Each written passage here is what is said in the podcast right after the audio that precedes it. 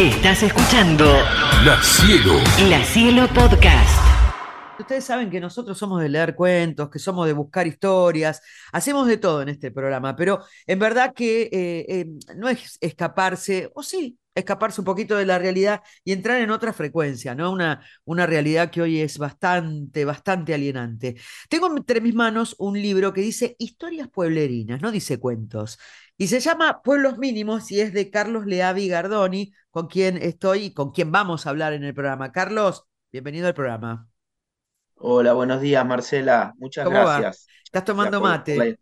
por esta conversación. Estoy tomando mate, nada, yo Está creo que lo- los sábados tomamos mate siempre, pero viste que el sábado a la mañana es un día para escuchar la radio y tomar mate, ¿o no? Bueno, vos sabés que yo cuando me preguntan si me gusta más de lunes a viernes, el lunes a viernes tiene la catarata de que tenés que estar informando y la gente y qué sé yo, pero a mí el sábado me gusta por eso, porque es un rincón. Este, y cada uno de los entrevistados que pasa por el programa me dice, es como un rincón donde uno, bueno, charla, ¿viste? No tenés las urgencias de, de la semana, eso te permite otro- otra distensión. Carlos, me decías que sos el papá de un niño que dialogó conmigo que iba a viajar a la ONU. ¿Cómo era su nombre? Camilo, Camilo, Camilo. Leavi, digamos, él es, es- es el coordinador del simulacro este educativo modelo 1 en La Plata. Y lo hacían Sí. se, junta- se juntaban más, el año pasado fueron más de 50 colegios así de la región en la República de los Niños. Y estaban tres días ahí trabajando, los chicos, bueno, preparándolo durante meses en los colegios. Es súper, súper interesante porque, bueno, la educación es central en nuestras vidas, es central en nuestra democracia Mm. y, y todo lo que vaya como iniciativa educativa más allá de lo tradicional siempre suma. Así Sí, que claramente, claramente. es hermoso claramente. verlo metido en, en esos menesteres. Bueno, esto viene bien porque la vez pasada me decían que la eh, República de los Niños no tenía actividad y la verdad que la República de los Niños tiene mucha actividad y con los colegios y con los adolescentes y muchos colegios van los maestros a enseñar a los chicos el sistema republicano y demás a través de la República de los Niños. Eh, así que es una demostración más de que sí hay actividades. Carlos, entremos un poquitito en este libro que va por su segunda edición y que yo leía en la faja del libro que dice declarado de interés cultural por el eh, honorable Consejo Deliberante del Partido de Guaminí. Primero, contame quién sos vos, ¿sos escritor eh, o, o es un hobby? Mira, bueno, es fuerte la palabra escritor, pero bueno, asu- asumámonos desde ahí. Yo em, estudié comunicación, periodismo y comunicación. Eh, llegué a la ciudad de La Plata en el año 92, en, en- en No esa sos década platense, 90. llegaste ahí. No Yo no soy platense. yo nací en, en Casbas, que es en, en el partido de Guaminí, es un, es un pueblo de unos 5.000, 6.000 habitantes, eh, con nada, muy, muy cercano al límite con la provincia, con La Pampa, mi papá es pampeano, así que como de esa, de esa región sí, bonaerense sí, pampeana. sí. Eh, ahí, digamos, uno va- dos cosas del pueblo. La primera tiene que ver con, con las iniciativas, ¿no? ¿Qué hace, qué hace uno en un pueblo cuando tiene mucha inquietud Mm, intelectual? Bueno, nosotros con un grupo de, de compañeros en, en esa época armamos el, el centro estudiante, que no era tan, tan normal. claro. Eh, hicimos un programa de televisión en el cable local que se llamaba Gente sin Swing, Eh, como la canción de sí, de Fito. Fito. O sea que siempre estuve vinculado al, al- al tema de la comunicación y el periodismo y la pasión por la escritura, eh, digamos, en ese caso era volcada en guiones Claro. o, o en, o en muchas producciones.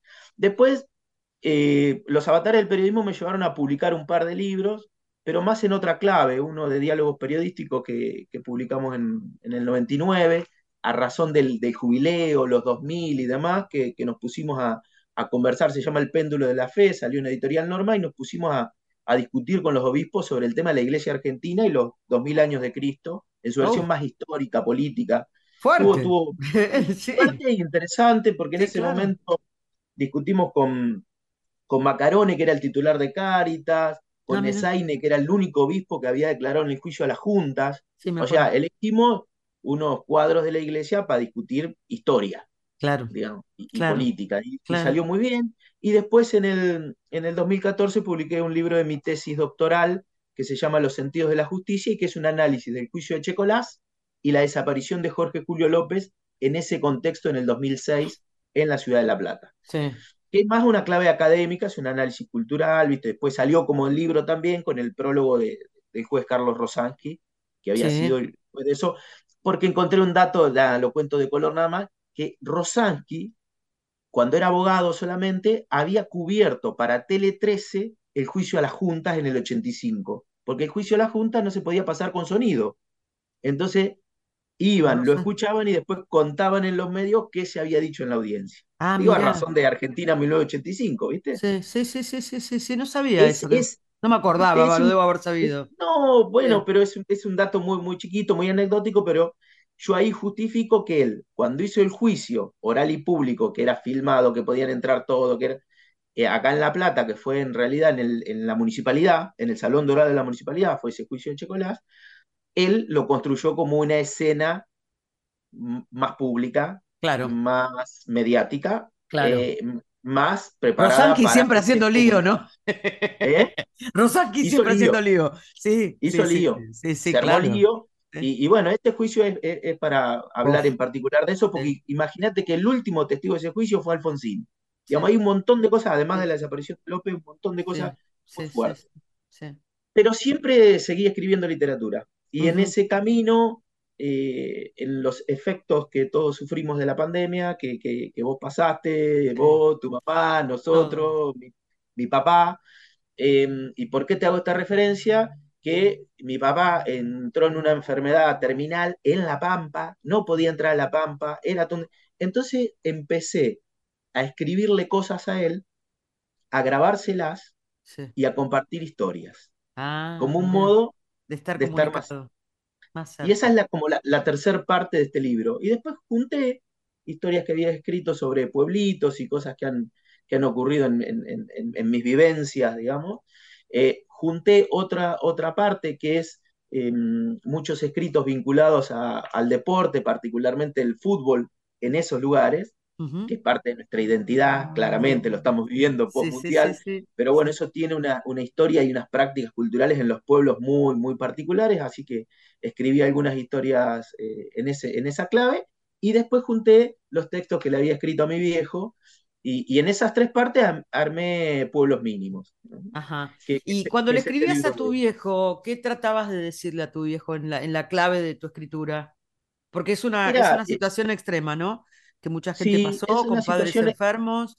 ¿Tu papá sí, falleció, vive? mi papá falleció, falleció en el 2020, em, falleció en diciembre, eh, la enfermedad terminal como que se le cayó más o menos en mayo, o sea, en el medio de la restricción más dura. Yo recién pude entrar a verlo a La Pampa en noviembre y, y en ese tiempo, en ese invierno cruel, cruel para, para todos nosotros, digamos, independientemente de- todo. Espantoso, independientemente de tu historia, sí, claro. Eh, lo que, lo que hice fue traer nuestras historias de vida compartidas o sus historias que, expresaban vitalidad. Mi, viejo era un tipo muy, muy vital, siempre lo ¿Qué fue. hacía? Eh, oh, hacía de todo, digamos, él era técnico mecánico, pero había laburado de mecánico, había tenido una metalúrgica, en los últimos años estaba, nada, haciendo flete, digamos, en un todoterreno, eh, siempre había vivido de su laburo, pero su lugar era el laburo y la calle, y el encierro, como le pasó a muchas eh, personas mayores y a los pibes, el encierro te deja en un lugar bravo, Sí, claro. complicado. Y además con, es- con esa enfermedad que, que nada, que, lo- lo- que era terminal. Entonces le empecé a contar, por ejemplo, una de las historias que se llama Nuestro Macondo, sobre cómo vivíamos nosotros ir a Epecuén, antes de que sufriera la inundación y lo que significó. Entonces ellos se llenaban de barro y para nosotros era mágico porque es impresionante estar en un lago y que no te puedas hundir, flotás, flotás. Sí, claro, ¿viste? claro. Sí, sí, es esta una cosa de cosa, las lagunas es tremenda, sí. Es posible dimensionarlo, ¿no? Y uno, en verdad que se da. ahí es algo muy propio de Pecuén, Carué, esa Claro, zona, así que conté esa historia, conté sus, eh, sus experiencias armando una peña automovilística, porque el automovilismo tiene que ver con todo eso, y, y ahí lo traigo a Soriano, que, que discute eh, con su viejo, porque su viejo lo quiere convencer que es mejor el automovilismo que, que el fútbol, y conté esa historia, conté otra historia de sus amigos, y conté también la historia que significó esta, este, esta distancia, ¿no? ¿Te considerás escritor? ¿Vas a seguir escribiendo? ¿Querés que sea un futuro tu, tu... Porque es linda la escritura. A mí me han propuesto escribir un libro. Vamos a ver si funciona. Estoy hablando, armando el índice. Este, pero es lindo la escritura, ¿no? Es, lindo, mira, precisamente hay, unos planos del libro de Pueblos Mínimos que, que- que es interesante que están las historias que uno cuenta, los personajes que aparecen, pero también yo dialogo con algunos, con algunos eh, autores que cito, digamos. Mm, Y, y en la última cita, en la parte donde hablamos con, con algunas historias más vinculadas a mi viejo, cito a un, un poema de Alejandra Pizarnik que se llama La palabra que sana. ajá, Y, y creo que la, esc- la escritura eh, sí, va por ahí, así sí. que va, va por ahí en un plano, va por ahí en el otro plano, que es el que a mí me pasó hasta los 18 años, que yo no tenía la posibilidad de viajar, no tenía la posibilidad de conocer, y mis viajes eran a través de la literatura. sí, claro, O sí, sea. Viajé muchísimo, viajé con Cortázar, viajé con, con Soriano, pero viajé con Julio Verne, como ¿Vos sabés viajamos muchísimos de nosotros cuando éramos es, pibes. claro, bueno, yo me acuerdo que había un libro que leí de la famosa colección Robin Hood, ¿no? Que se llamaba Bajo las Sí, Lilas. Y yo conocí el lago de Como por eso, ¿me entendés? O sea, es como que uno proyectaba y, y bueno, después cuando llegás ya la, la emoción es demasiado grande, ¿no? Como para transmitirla para aquellos que armamos la literatura, ¿no? Porque es como que viajamos con eso. Mm. Así que voy a seguir escribiendo, Clau. Está Y muy vos bien. también vas, a- vas a escribir. Ese índice, Ojalá, ese índice es el ojalá, mapa de lo que va a escribir porque, porque nos gusta viajar, porque Sí. nos gusta conocer y porque además nos gusta compartir eso. Yo creo que hoy vivimos en las ciudades contar, sí, con un, con unos modos y, un, y sí, unas relaciones que realmente están en crisis. Entonces, yo les propongo que esa frase famosa, pueblo chico, infierno grande, la podemos resignificar, resignificar y, y poner en común y en estas historias de pueblos mínimos ver otros modos de relacionarse a través del deporte. pregunta así, mira, decime, ¿cuál es tu libro favorito que hayas leído? Uf, mirá, eh, a mí me, me impactaron mucho, lo primero que me, me pegó fueron los, los cuentos de, de Cortázar. Uf, Eh, claro. si vos me decís cuál, Autopista del Sur, no me Uh, preguntes por qué. Tremendo. Sí, bueno, tremendo. Tremendo cómo me pegó ese cuento Sí, eh, en la adolescencia, ¿no? sí, sí. Eh, y a partir de ahí, yo ahora, digamos, me, me gusta mucho la novela negra, eh, me, me encanta eh, Chandler, me vuelve loco Hemingway, y en el último tiempo estoy leyendo mucha literatura argentina, o Ah, sea, mira. No, eh, pero, o sea, no te moves solamente con los clásicos, lees actualiz- actuales. no, no, no, Ah, no, no. Hoy, hoy hay una literatura argentina Tremenda, ¿viste? impresionante para No mí. tiene Eh, difusión. No, Gainza eh, es, es una autora eh, impresionante. Eh, Selva Almada está en una clave parecida a la que, a, a la que uno intenta escribir, eh, pero es brillante. Eh, Federico Falco, que yo lo, Sí. lo nombro ahí. Eh, Mm, no, hay una serie de autores argentinos, y obviamente estoy siendo totalmente injusto, pero sí, eh, realmente sí, yo eh, amo, es, es muy extraño que alguien que, que le guste escribir no, le, no sea un apasionado de la lectura. Así No, que en todo caso me asumo como absolutamente lector y bueno, buscador de escritor.